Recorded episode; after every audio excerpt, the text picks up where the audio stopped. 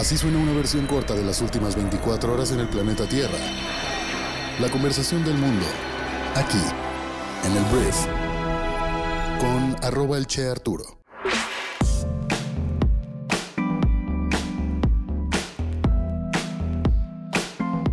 Muy buenos días, bienvenidas, bienvenidos a esto que es el brief para este jueves 8 de febrero. Yo soy Arturo Salazar, soy tu anfitrión y uno de los fundadores de Briefy y en este podcast vas a informarte con un resumen de las noticias que debes conocer el día de hoy para ser una persona bien informada. Muchísimas gracias por estar aquí y vamos a comenzar con esto que es el brief. Empecemos hablando de México y tenemos que hablar de el peso económico de las propuestas de reforma que el presidente Andrés Manuel López Obrador mandó para su discusión en la Cámara de Diputados. Mira, analistas coinciden en que la reforma al sistema de pensiones, las ayudas a jóvenes desempleados y poner un salario mínimo para los trabajadores del sector público tendrá un costo que supera por mucho las previsiones del gobierno.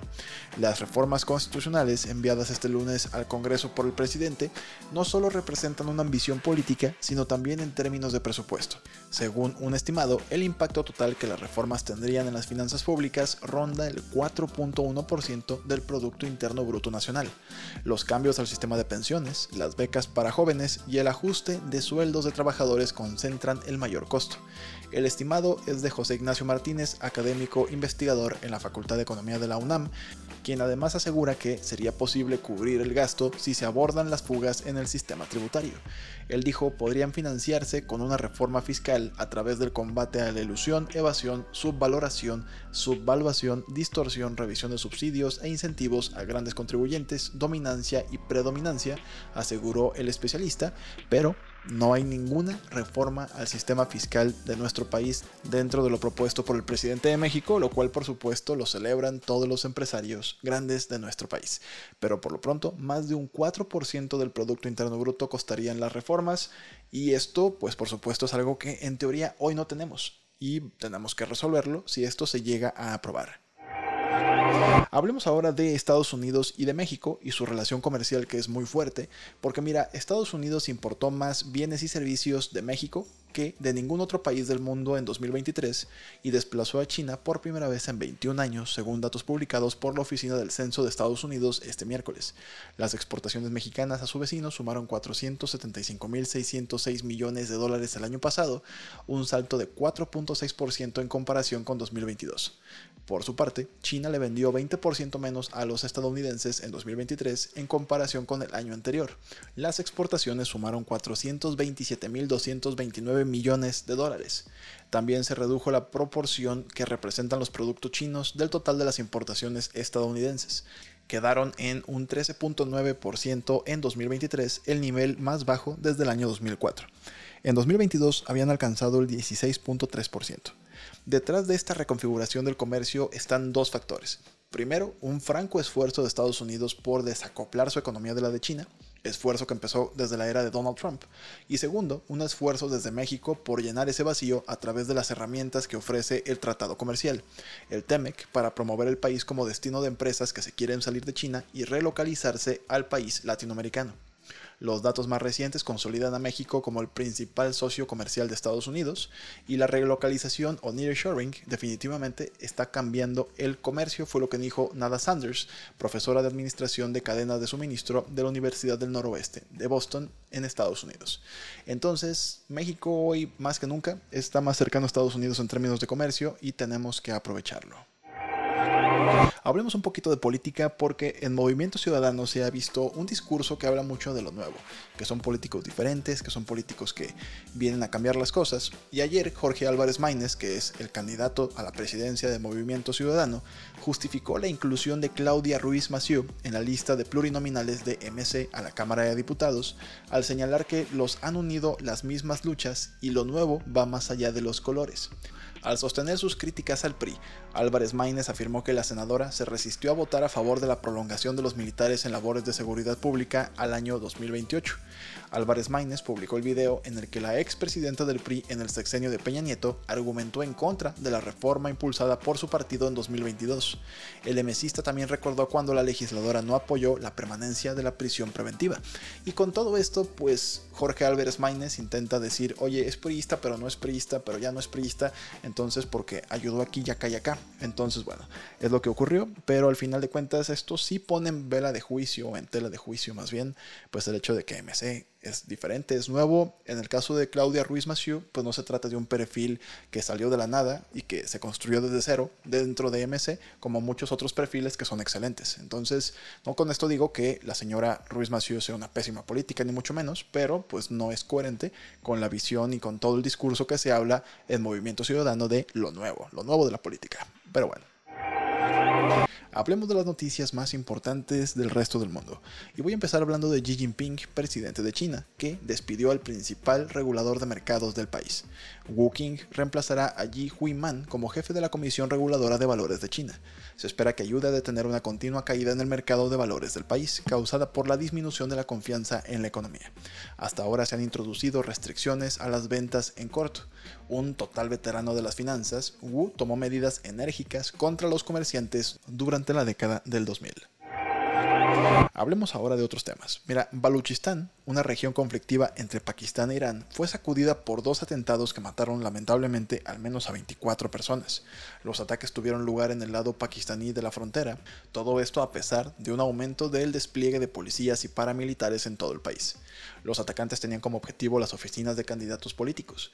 Pakistán celebrará elecciones este jueves tras una campaña marcada por la violencia. Los republicanos del Senado de Estados Unidos rechazaron el miércoles una iniciativa bipartidista para reforzar la seguridad fronteriza que había tardado meses en negociarse, pero afirmaron que aún podían aprobar la ayuda a Ucrania e Israel que estaba vinculada al acuerdo. Por 49 votos a favor y 50 en contra, el Senado no aprobó un paquete bipartidista de 118 mil millones de dólares que endurecería las leyes de migración, ayudaría a Ucrania a luchar contra una invasión rusa y reforzaría a Israel en su guerra contra Hamas. Esta medida necesitaba 60 votos para avanzar, estuvieron muy lejos en esta Cámara que los demócratas controlan por un margen de 51 a 49. Durante meses, los republicanos han insistido en que cualquier ayuda adicional a los dos aliados de Estados Unidos debe abordar también el elevado número de migrantes que llegan a la frontera que comparte con México, una de las principales preocupaciones de los votantes.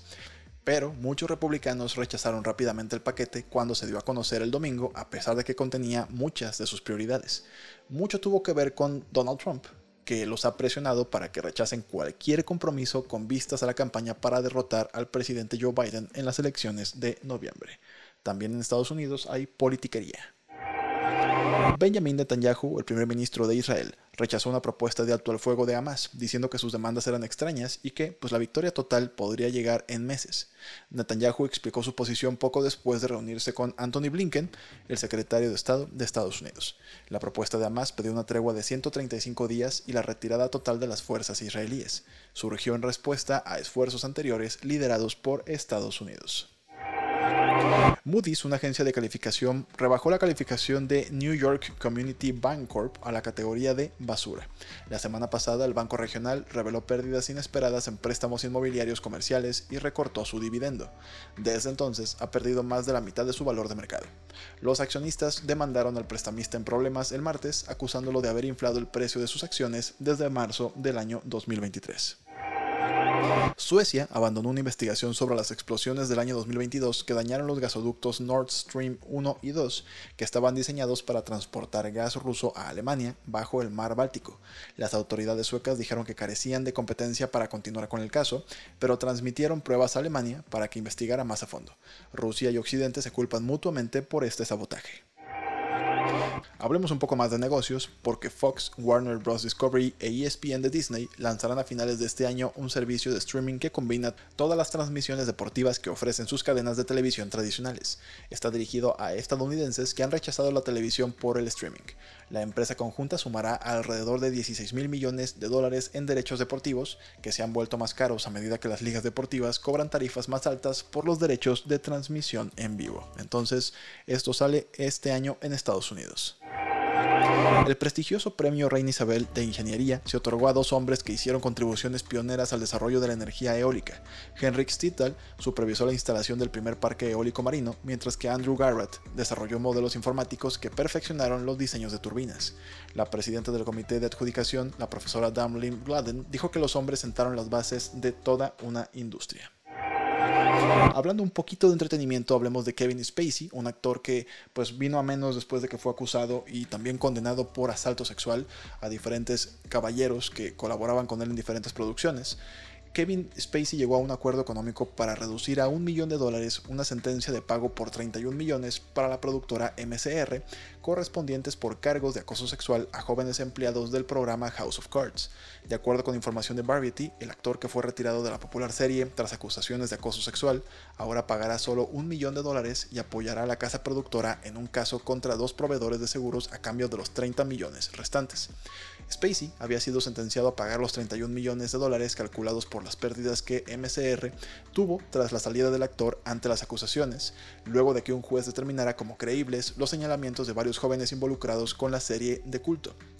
Y pues bueno, la verdad es que la serie sí se fue a la mierda cuando Kevin Spacey salió. Por supuesto, esto no justifica lo que haya hecho, pero bueno, la verdad creo que para él fue un buen trato. De 31 millones a un millón de dólares, que me parece, yo creo que se lo pagaban, ¿qué? Cada dos semanas en la serie de House of Cards una serie muy buena hasta que todo esto pues la mandó la neta a un final muy suave. Muchísimas gracias por estar aquí. Esta fue la conversación del mundo para este jueves. Espero que te genere mucho valor todo lo que acabas de escuchar y una vez más te recuerdo que pases a descargar en tu celular nuestra aplicación móvil que se llama Briefy. Briefy es nuestra plataforma educativa para líderes de negocios y su objetivo es resumir con inteligencia artificial todo ese contenido y conocimiento que debes conocer todos los días para que en 15 minutos conozcas los detalles más importantes y accionables de los mejores libros, de los mejores artículos, de las mejores revistas, de las mejores tendencias, todo en un mismo lugar, bajo un precio que es una milésima parte de lo que pagarías por tener todo ese conocimiento a tu disposición todo el tiempo. Entonces, espero también que te genere mucho valor. Recuerda que puedes descargarla en tu celular y probarla totalmente gratis durante 14 días. Gracias por estar aquí y nos escuchamos el día de mañana viernes en la siguiente edición de esto que es el brief. Yo soy Arturo. Adiós.